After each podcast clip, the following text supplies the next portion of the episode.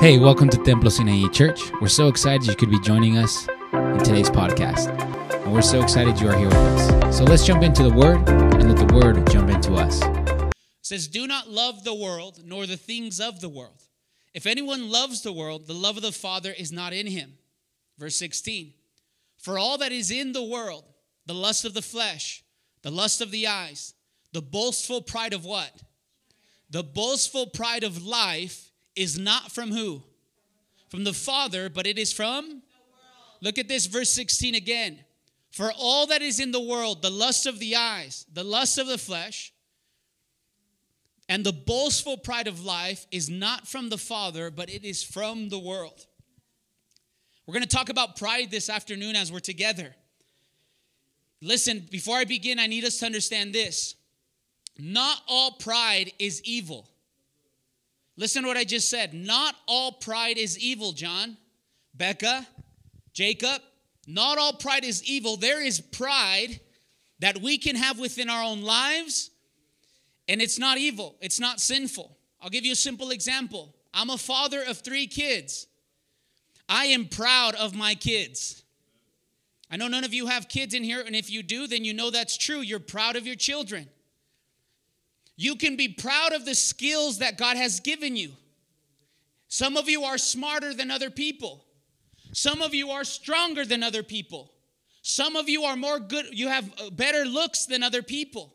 And those things isn't, isn't wrong to be uh, proud about. However, we must recognize that those gifts come from above. Those gifts, if you are smarter, if you are stronger, if you are if more look good looking, that's not from yourself, that comes from heaven. And so what we must do as a people of God, we need to understand that every good gift comes from above. Go with me to First Corinthians chapter 4. First Corinthians chapter 4. Look what Paul says here to the Corinth church. So we need to understand not all pride is evil. First Corinthians 4 Look at verse 7. If we have it, say amen. amen. Look what it says. Who regards you as superior? And what do you have that you did not receive? And if you didn't receive it, why do you boast as if you did not receive it? Listen to what Paul is telling us. The gifts that you have, why do you act like you made them happen? Damien, don't you see? Look how strong I am. I'm going to the gym. Look how ripped I am. Praise God. But that strength doesn't come from you, it comes from God. Damien, don't you look, don't you see how beautiful I am? Praise God, you're beautiful. But you didn't choose the color of your eyes, God chose the color of your eyes. Do you understand what I'm saying?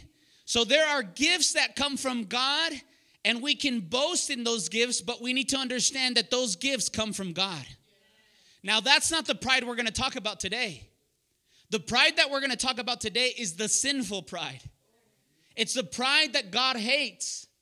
It's the pride that he sees from afar. And listen, I hope, and this has been my prayer for this entire month, I hope that every single one of us, everyone, even our guests, I hope you can recognize that every single one of us, including me, we've walked in pride before. That was a good place to say amen. Every single one of you. We've all walked by in pride. Now, what is the sinful pride? If you're taking notes, here it is. The sinful pride is this, Marcos, Jonathan, Emily. The sinful pride is called self importance. Self importance, Manny, John. And what is self importance? That you are the center of the universe. That you are the center of the universe. That I'm the most important. This is the sin, or this is the pride that leads to sin. And let me say this to us as believers this pride is the destructor of our souls. It will bring shame and it will bring destruction. Now, let me say this. How many of us want to know if we walk in pride? Raise your hand. How many? ¿Cuántos quieren saber si estamos caminando en orgullo? Levanta la mano. Let me give you, here's a simple test, Narciso. Claudia, Anaí, think about the last time that you were sick. And I'm not talking about you were really sick. Sick to the point where you thought you were going to die. Think about the last time you got injured. And injured where you couldn't move. Oh, I can't even move. I have to lay in bed.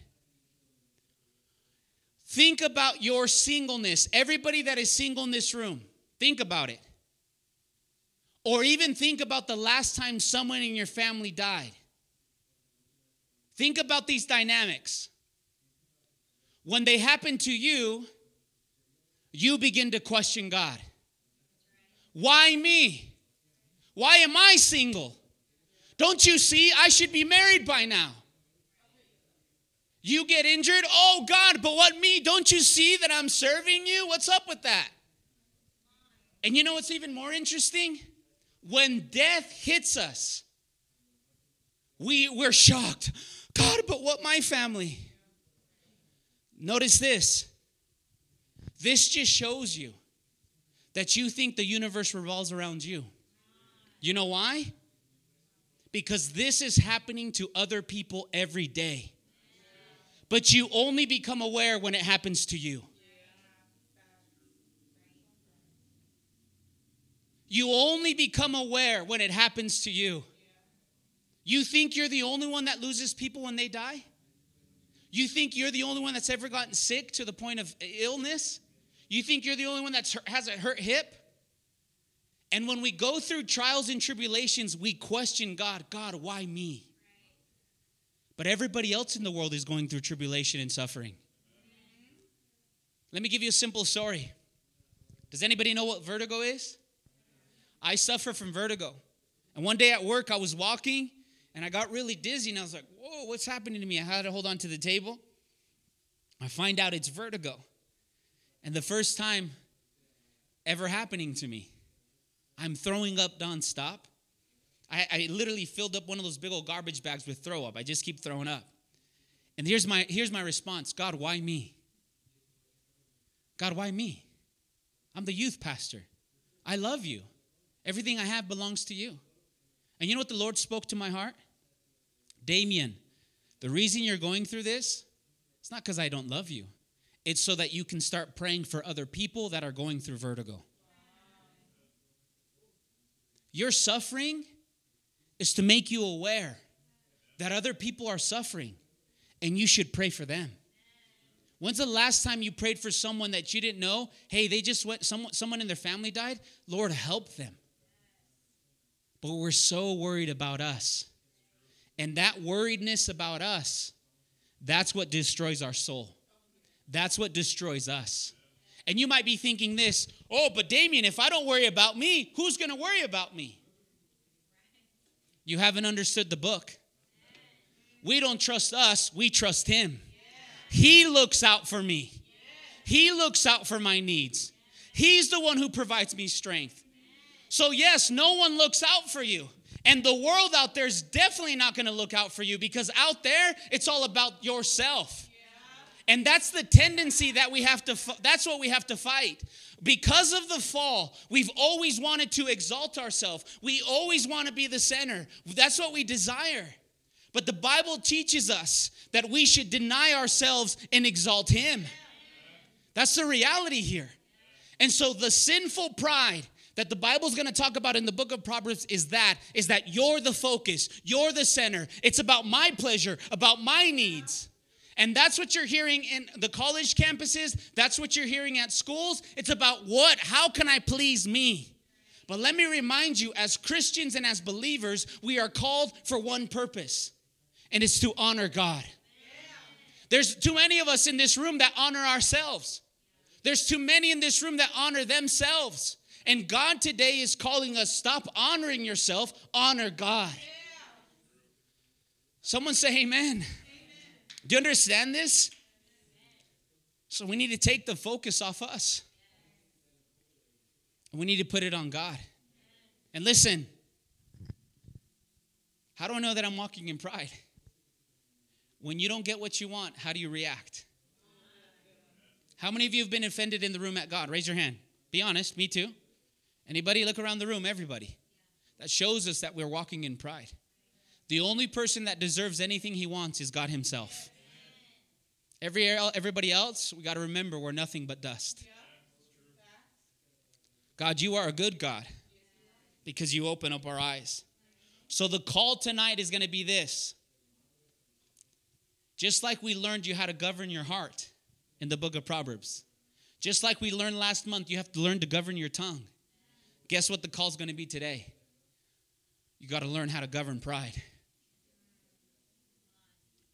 If God is good, say amen. amen. This is where we begin our study. Proverbs chapter 16. Young adults from church here, again, be taking notes, please. Proverbs 16, verse 5. Look what it says here. Proverbs 16, verse 5. God's word says this Everyone who is what? Everyone who is proud. If you don't get it fast enough in your Bible, don't feel bad. I like to go fast. It's going to be on, this, on the board too, okay?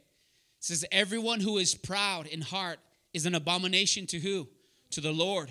Assuredly, he will not go what? He will not go unpunished. Listen to what it just said here. Everyone who is proud in their heart is an abomination to the Lord. And what is that term abomination, Johnny? Do you remember? Do you remember Anai, Jacob, Sharon? What is that term abomination? It means you stink. It's foul before God. You stink. You guys have you guys have been around people that stink. What do you do?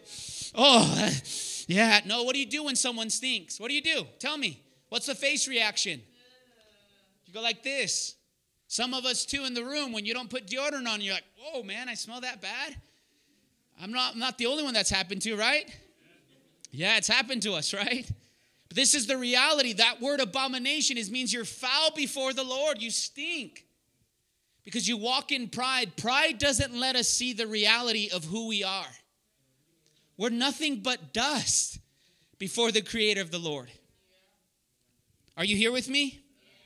Proverbs chapter 12, 15. Look at this pride. And all, these are going to be the manifestations of pride. This is how they're manifested. Okay?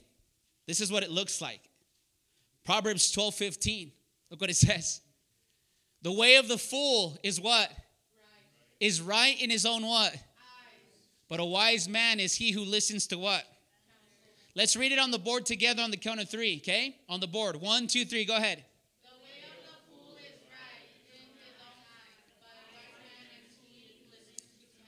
So, what are we talking about here? We're talking about pride. This is foolish pride manifested. And listen, how is this pride? He thinks he's right in his own eyes. Let me tell you about this man that walks in pride, Narciso. He believes that everything he's doing is right. He thinks everything he's doing is right. He believes everything he, the way he's living, the way he's talking, it's right. And you know what? He's contrasted with the wise man. The wise man is a person that seeks counsel, but you know what the fool does? The fool, in his pride, he doesn't ask counsel.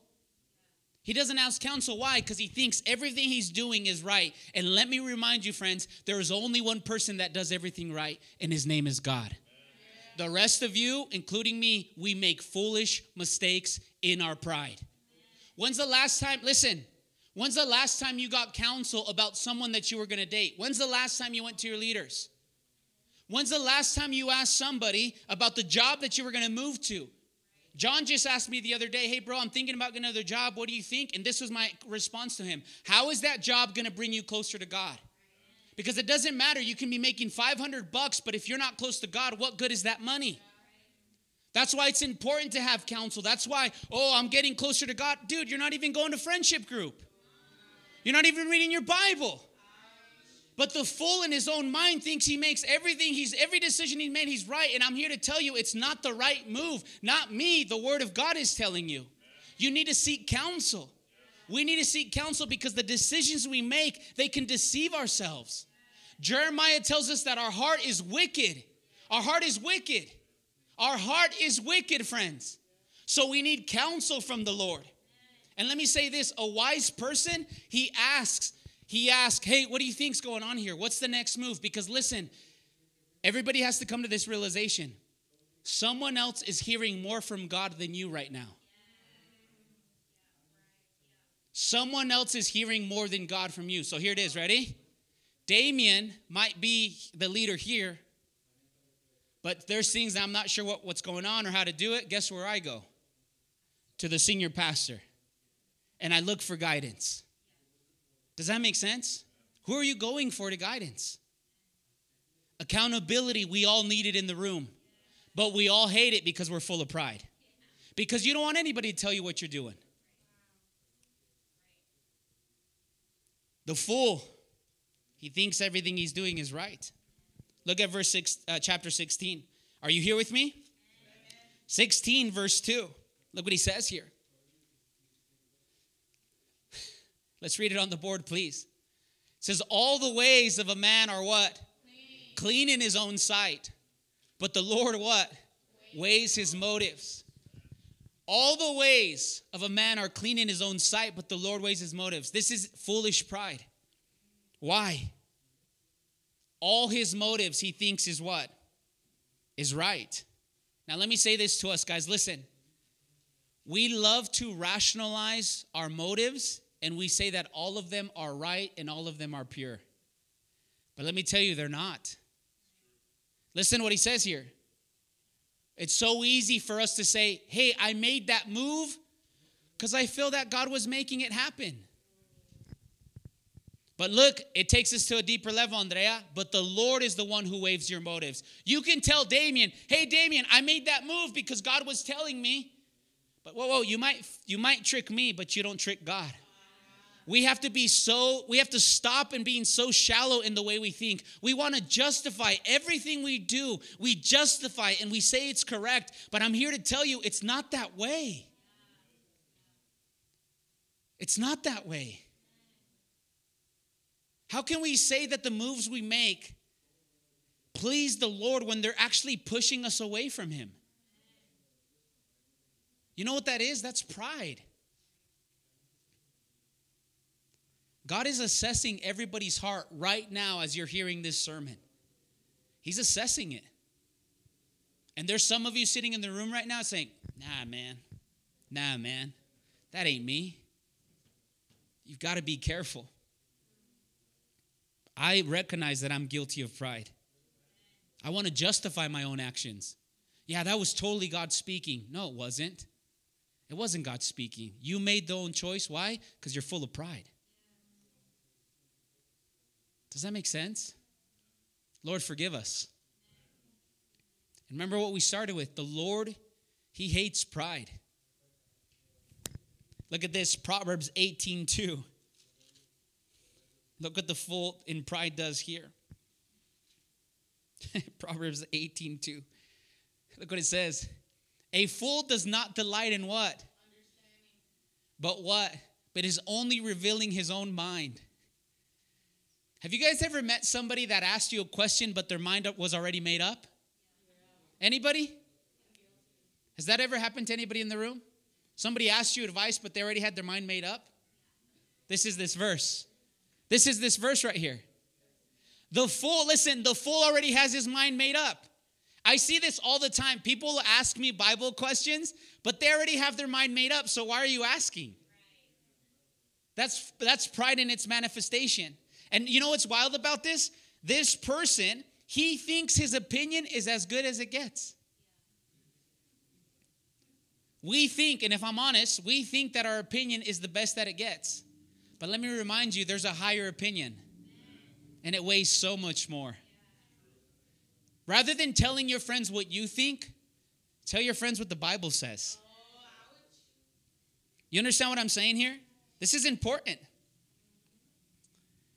The fool delights, does not delight in understanding, but in his own mind. He's already had his mind made up.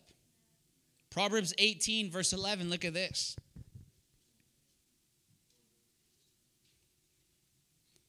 Look what it says here. A rich man's wealth is his strong city, and like a high wall is his own what? Imagination. What is this passage saying, Natalie? What is this passage saying, Peter?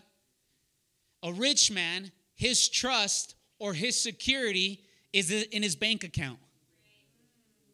You might be thinking, Damien, well, why is that a bad thing?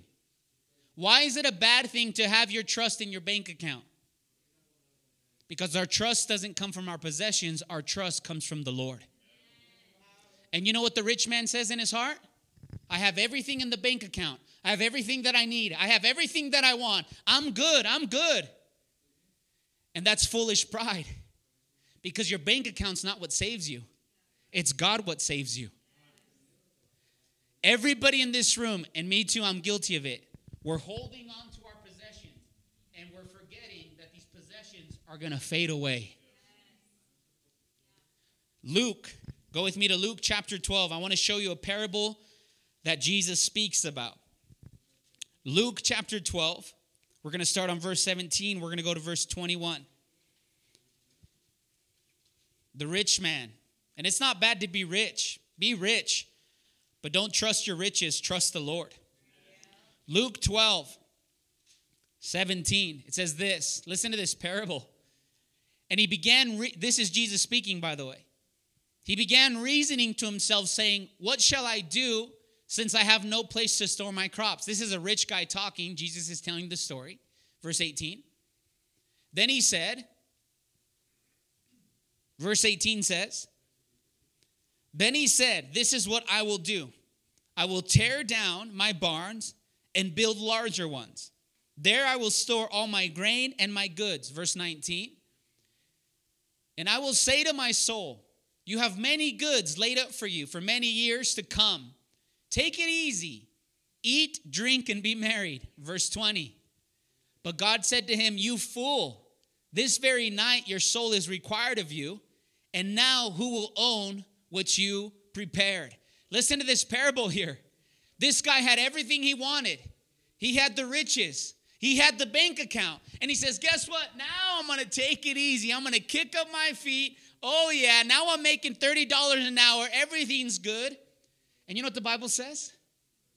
You fool. You fool. Because you thought you could trust in your bank account. That's foolish pride to trust in our possessions.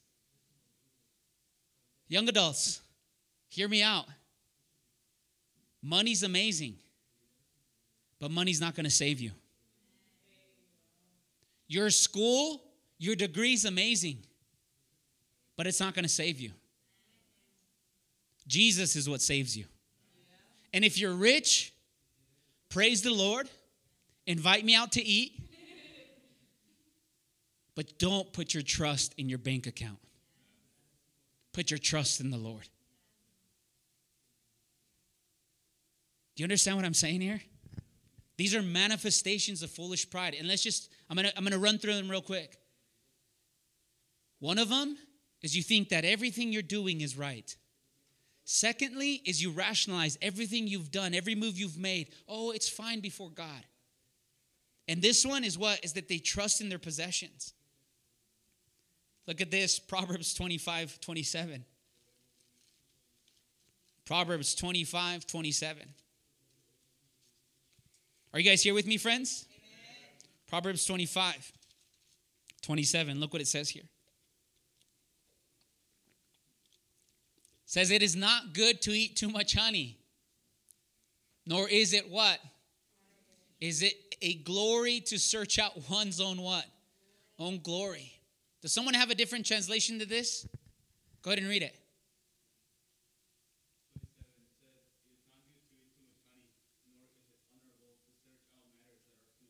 Matters too deep.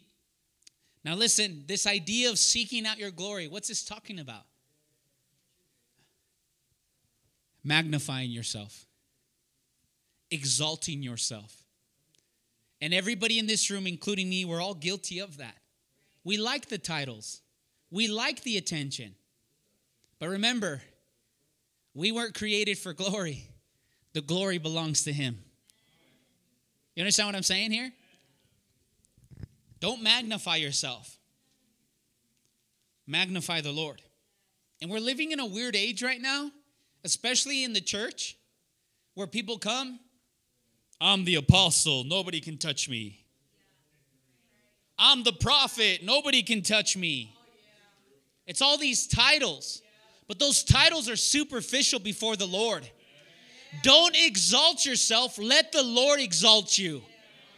Don't exalt yourself, let the Lord exalt you. Listen, if one of you want to be up here, don't try to earn that. Let the Lord see that.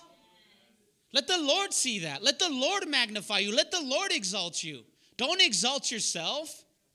Remember what Jesus said, what you do in secret, God will he will honor you in public. Amen. But we live in a world that's about you. You honor yourself, you elevate yourself, you boost yourself. And you might be sitting here and you didn't hear that first part. Well, Damien, if nobody looks for out for me, who's going to look out for me? You didn't hear what I said in the beginning. God is looking out for you.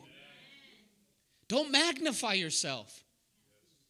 And everybody in their heart, you have to watch your heart because you want to be first place, because you want to be most important. And God is the most important. Are you guys here with me? Look at this Proverbs 21 24. These are different manifestations of pride. Proverbs 21, verse 24. Look what it says here.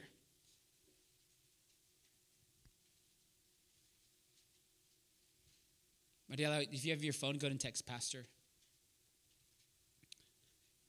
Verse 24, look what it says.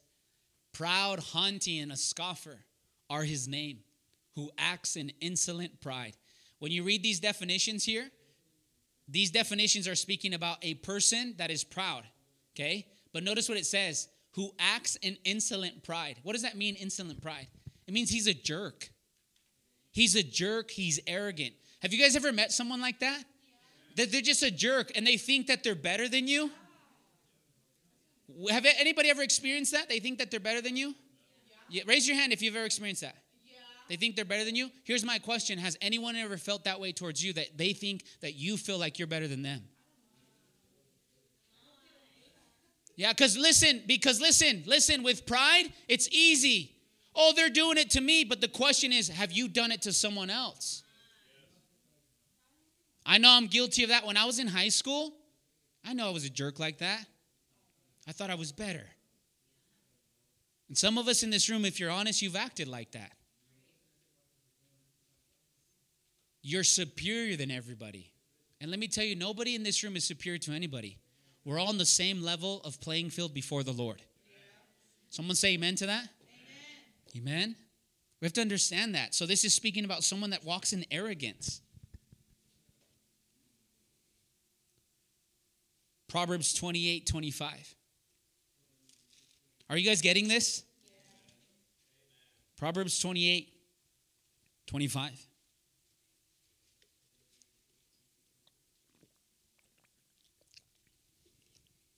Proverbs 28 25. Narciso, will you read that for us, brother? Nice and loud, please.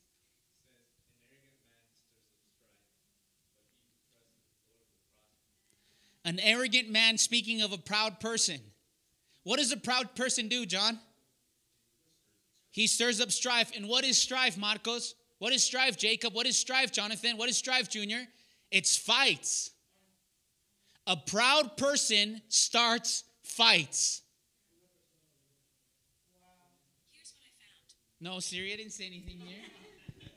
the Lord rebuke you. And you know what's funny about fights, Manny? Andrea? Most fights, they start over your own opinions. You know, uh, fights, most fights are about your own opinions. You think que tienes la razón. Tú tienes la razón not the other person. And then the other person thinks que ellos tienen la razón. So fights, they come from what? A place of pride. Let me say this. Here it is. Ready? Pride will never acknowledge that it's wrong. Did you guys hear that? Pride will never acknowledge it's wrong. No, I'm right. I'm right. I said it. I said it. I'm right. You are full of pride, man. Let me say this.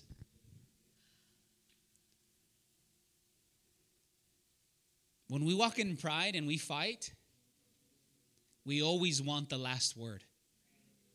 What does that demonstrate? What does that demonstrate? Becca, how long have you been married? Three months. Praise God. You're going to figure out real quick what it's like, and you're going to see hum humility or you're going to see pride. That's for everybody that's married in this room. Mariana and I, when we when we have an opportunity, and this is the truth, we don't fight a lot, but when we do fight, because we do fight, and we're not like yelling at each other, we get in disarguments.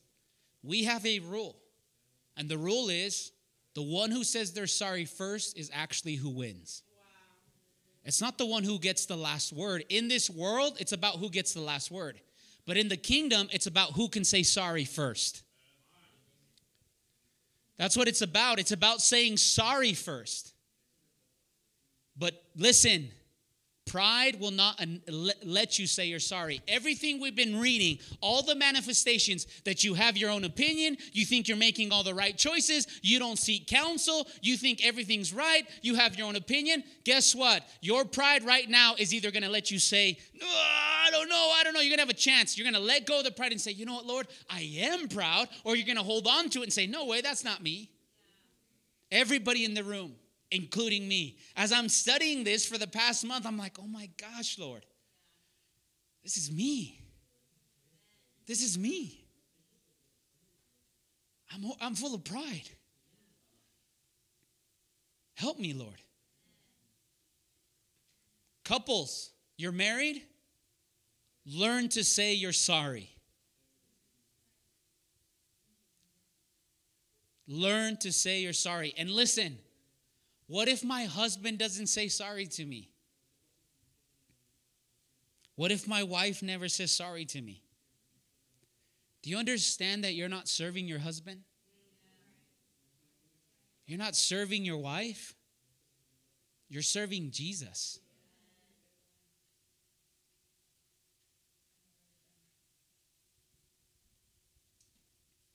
Pride will never say it's wrong. And again, I remind you, there's only one person that isn't wrong. Who is it? It's the Lord. Why, Juan Carlos? It's the Lord. He's the only one that's right. The rest of us, we've made mistakes. We've walked in pride. So think about just this week. Think about this week. Did you walk in humility or did you walk in pride? Do you guys want to know a story? My daughter Zion, and I'm saying this because I like to be vulnerable. She's riding her bike, she's getting it down. All the kids are running around. And I don't know, she's just having a hard time braking, right? She's only she's only 6, right? And I'm like fixing the one of the bikes over here and then all I hear is a crash. She ran over her little brother. And Amos is only a year, right? So he's ran him over, his hands all ran over. He's like, ah! And I'm over here and I'm looking and and and then he's crying, Silas is crying, Amos is crying, and then I'm like, Zion, why'd you run him over? And I just said it like that. Zion, why'd you run him over? And then she's like, ah! she starts crying, and I was like, instantly it just hit me. Damien, that's not how you're supposed to talk to her in your pride and in your anger, that's what you're talking about. And I could have been one of those dads. No, lo que yo digo, así se hace porque yo mando. Wrong. When you come to Christianity, Jesus is your head and you have to change. That's the truth. That's another another topic. So then listen, this is what I did, and I'm being honest with you. I let like 10 minutes go by and I'm like, man, I messed up. So I go to Z Bear and I'm like, Z, I got on my knee. I was like, you know what, honey? I shouldn't have raised my voice. I'm so sorry to you. And I felt in that moment that pride was leaving my heart. Pride leaves my heart. Remember, pride's in your heart. We need to push it out by the power of the Holy Spirit. Someone say amen. Proverbs 8 13. Is someone getting something this afternoon? Proverbs 8, verse 13. Praise the Lord for Claudia, amen. Proverbs 8, verse 13. She's a good encourager, amen. Now that Sharon no me dice nada, at least Claudia me dice algo. Proverbs 8, verse 13. Look what it says. Proverbs 8, verse 13. It says, The fear of the Lord is to hate, is to hate evil. pride and arrogance, and the evil way, and a perverted mouth I hate. Now, notice, in, this was interesting, Marisela. In Proverbs chapter 8, wisdom is speaking. Wisdom has been personified. It looks like it's a person. It's not a real person, but she's speaking. And look what wisdom says she hates. What does she say she hates? She hates evil. She hates what? Pride. She hates arrogance. And she hates a perverted mouth. This is what wisdom hates. Wisdom hates pride. Why? Because wisdom knows that it's depending on something higher, someone smarter. But pride, no. Pride says, I got it all figured out. I don't need anybody. So when wisdom sees pride, she says, You're an enemy of mine. You're an enemy of mine because you don't let me see things with clarity. A lot of us want wisdom, but how can you walk in wisdom when you're full of pride? Now, let me say this. Now that we've seen these different manifestations, there are consequences if we choose to walk in pride. And I hope everybody has ears to hear what God's word says. There are consequences. Natalie, Raimundo, Jacob, there are consequences if we choose to walk in pride. And this is what the Bible says Proverbs 11, verse 2. Proverbs 11, verse 2 says this When pride comes, then comes what? Comes dishonor. But with the humble is what? Wisdom. Is wisdom. So when you walk in pride, you will be dishonored. You'll be dishonored, and not so much by people, but by the Lord. Let's keep reading. Look at this Proverbs 15, verse 25. Look what happens to the house of the proud. Proverbs 15, verse 25. Everyone, let's read it on the board, please. On the count of three. One, two, three. Go ahead.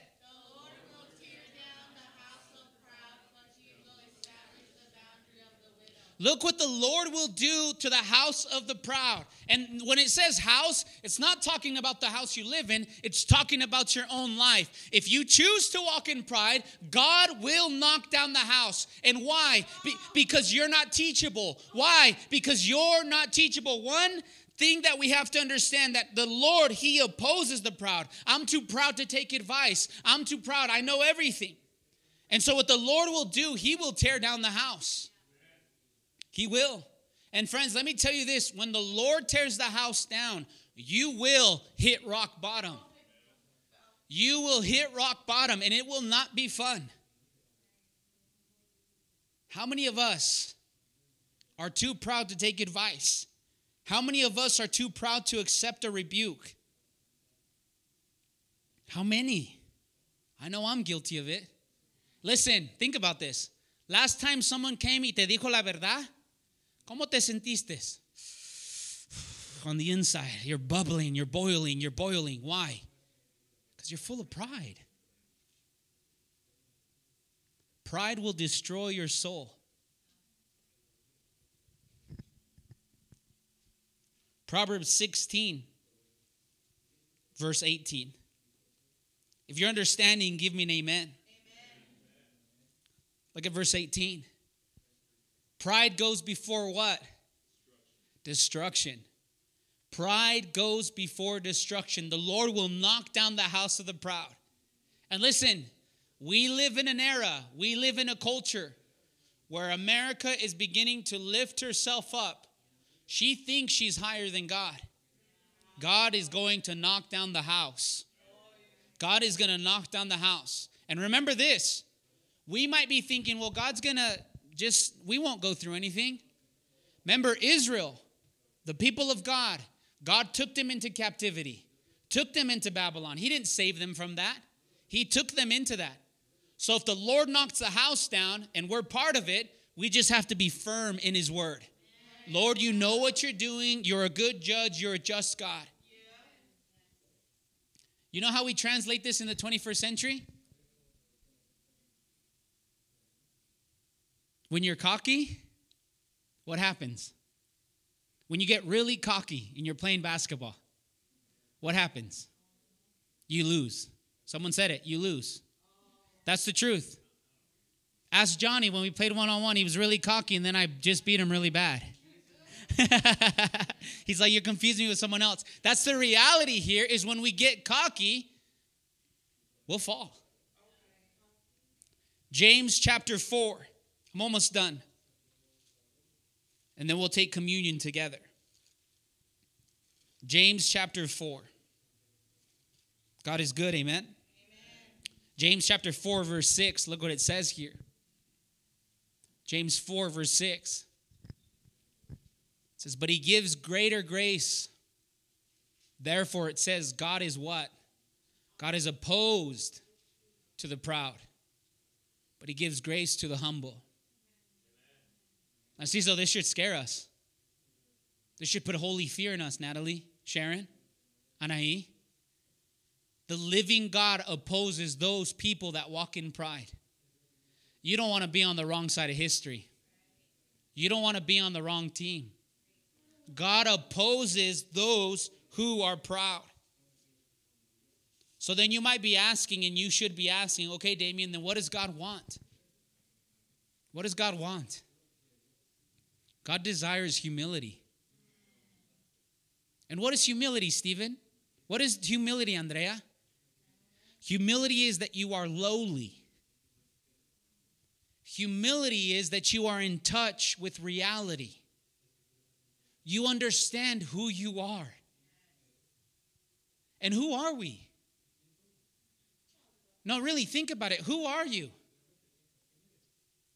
Right now, everybody in this room, are you causing your heart to breathe?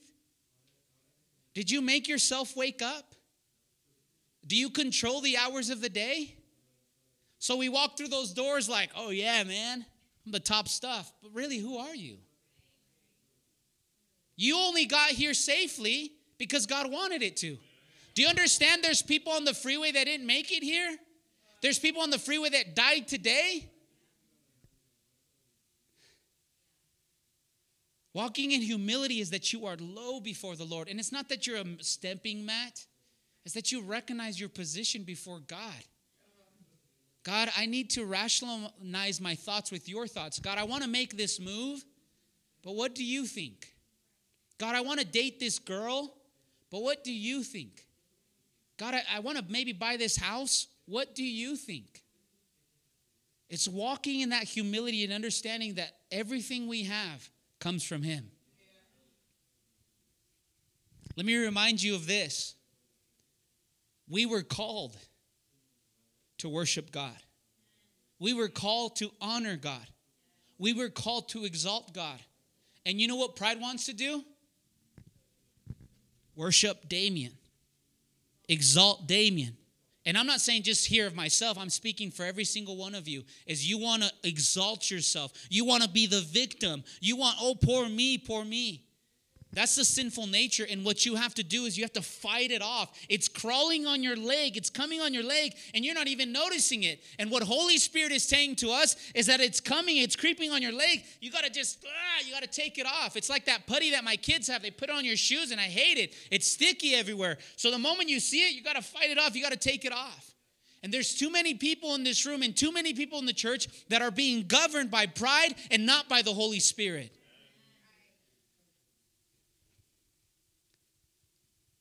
We have to resist and stop thinking that we are the center of the universe. You're not. God is the center, Anahi. When you get married, God is still the center. When you have kids, God is still the center. When you get that scholarship and that bank account, God is still the center. And if you don't recognize that, is because you're walking in pride. I want to give you one story and then I'm going to finish. And then I'm going to give you some practical tips. Anybody enjoy the practical tips we give? Daniel chapter 4, and I'm going to finish here. Daniel chapter 4. Our God is good, amen. Daniel chapter 4, we're going to start on 28 through 37. I want to give you some background, some context. There's this king, when we read this story, He has a dream. His name is Nebuchadnezzar. He has a dream, and in the dream, he sees this gigantic tree growing up. And the tree, it looks fabulous, it looks amazing. And all of a sudden, the angel of the Lord shows up, and guess what? He sees the tree from afar, and he does this with an axe. Boom. The tree falls over. Nebuchadnezzar wakes up. The Bible says he's in sweat and he's like, What was that dream? He calls everybody and nobody can tell him the dream. Nobody. Oh, but there's a prophet and his name is Daniel. He shows up and he tells them the dream or the, he tells him the interpretation and he says, Hey, king, this dream comes from heaven and it's about you. God is about to knock you off your palace. And look what Nebuchadnezzar does and look what God does in his response to his pride. Look at verse 28. If you're with me, just put your eyes on the board, okay? I'm going to read it. Watch this. And all this happened to Nebuchadnezzar the king. Twelve months later, he was walking on the roof of his palace in Babylon, and look what he says. The king reflected and said, Is this not the Babylon great which I made myself, and I have built as a royal residency? By the might of my power and for the glory of my majesty? While the word was in his mouth, a voice came from heaven saying, King Nebuchadnezzar, to you it is declared, sovereignty has been removed from you. 32, and you will be driven away from mankind, and your dwelling place will be with the beasts of the field. You'll be given grass to eat like cattle and seven periods of time will pass over you until you recognize that the Most High is the ruler of the realm of mankind and he bestows it on whomever he wishes. 34. But, but at the end of that period, I, Nebuchadnezzar, raised my eyes towards heaven, and my reason returned to me, and I blessed the Most High and praised and honored him who lives forever. For his dominion is an everlasting dominion and his kingdom endures from generation to generation.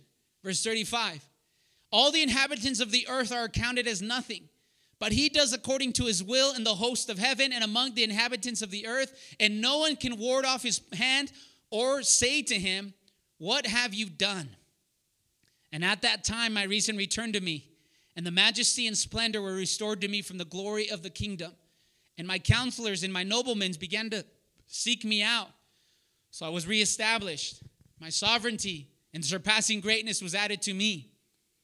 Now I, Nebuchadnezzar, praise, exalt, honor the King of heaven, for all his works are true, his ways are just, and he is able to humble those who walk in. Honey, go ahead and start the track for a minute. Listen, I already have the song up. Listen to this, Claudia. Nebuchadnezzar comes out, he's on the roof. I built Babylon. In my greatness, I did it. And as soon as he's saying those words, Andrea, the angel the Lord shows up. He says, Truly, you said this. it's been taken from you. You read the entire story, the Bible says he goes out and he's eating with the cows, he's munching on the grass, he has the dew, he's wet with the animals. And the Bible says it was for seven years that he did this. He was the greatest king. And guess what happened to him? The house fell. The house fell. Why? Because he exalted himself. He thought he was higher than who? He thought he was higher than who? He thought he was higher than God. The Proverbs isn't kidding. If you walk in pride, God opposes you and not just opposes you. He gives you an opportunity for you to say, you know what, man, I've been wrong, walking wrong. No, no, no, I'm going to turn around. And if you keep walking and you keep thinking that you're the center of the universe and you think it's all about you, God will say, okay, here comes the axe. Whoa. And then you hit rock bottom. And let me say this once you hit rock bottom, it is so hard to get back up. It is so hard to get back up. And you know what's even more dangerous? When the Lord doesn't knock down the house. Because Romans 1 tells us that there's a day coming where he won't knock down the house. If you choose to reject God, God will give you over to your desires, and your desires will corrupt you. Your own desires will corrupt you. You think you're making the right move, God will say, okay, you don't want to listen. You're going the wrong way. You're going the wrong way. And then you get over, and guess what? God gives you over to your desires, and you become deprived. You become sick. You become wicked. And that's what we're living in today. Today's society is becoming perverse, it's becoming wicked. Why? Because it's walking in pride, and God has said, I've told you before, okay, I'm getting out of your way.